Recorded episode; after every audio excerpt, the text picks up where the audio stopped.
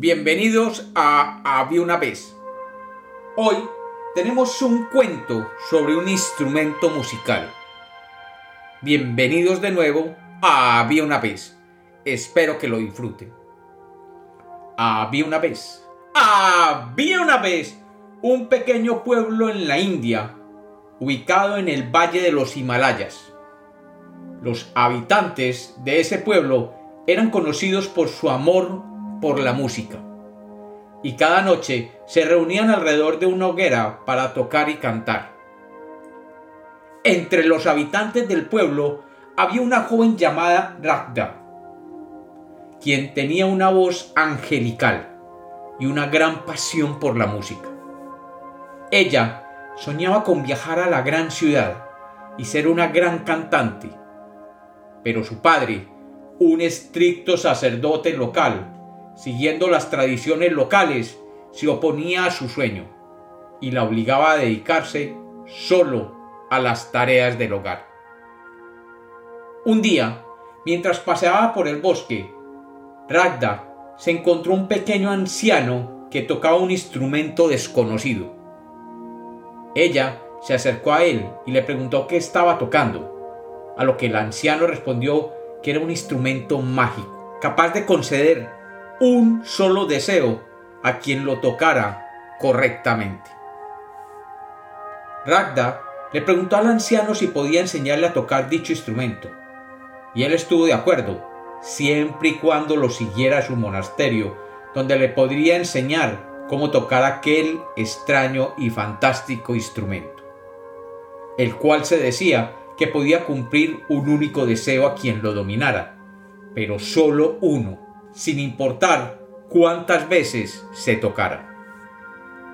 Durante semanas, Ragda estudió con el anciano, aprendiendo a tocar el instrumento y descubriendo sus melodías mágicas.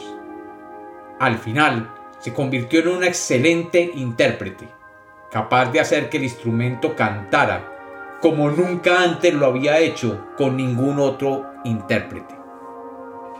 Cuando sintió que ya era capaz de tocar el instrumento sin ayuda de su maestro, decidió volver a su casa.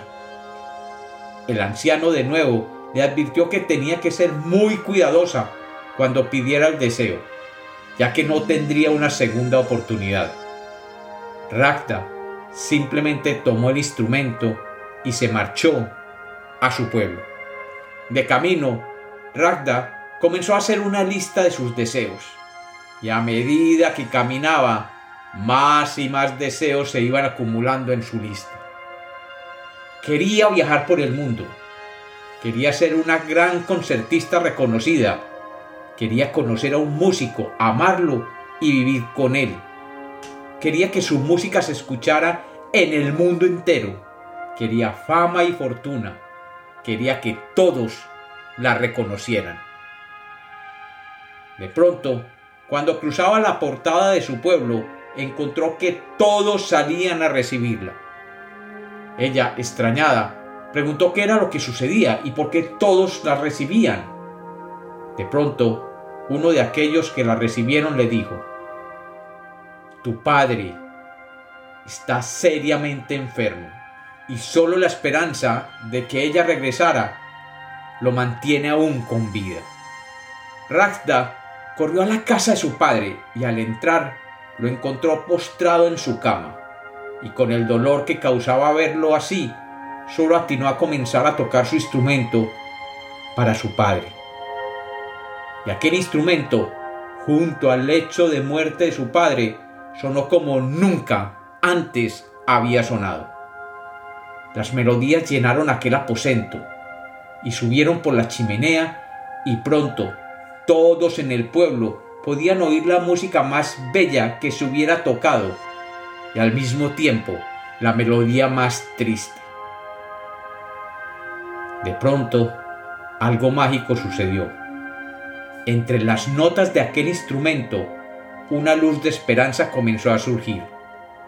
El padre, que llevaba varios días sin abrir los ojos, pudo abrirlos de nuevo. Y mientras Ragda tocaba su instrumento, una sonrisa comenzó a formarse en su cara. La sonrisa que solo un padre puede tener al ver de nuevo a su hija. Ragda había pedido que su único deseo fuera que su padre se recuperara y poderlo abrazar vivo una vez más. A partir de ese momento, Ragda se convirtió en la cantante más famosa del pueblo y su padre se convirtió en su mayor admirador. El pueblo entero la celebró como una heroína y su música se convirtió en la banda sonora de la vida diaria de todos. Y así, la música de Ragda se convirtió en un símbolo de esperanza y curación para todos aquellos que tenían la oportunidad de escucharlo.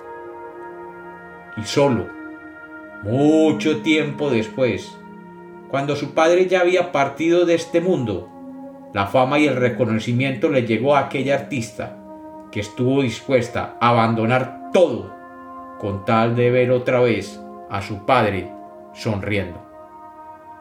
Y como los cuentos nacieron para ser contados, este es otro cuento de Había una vez.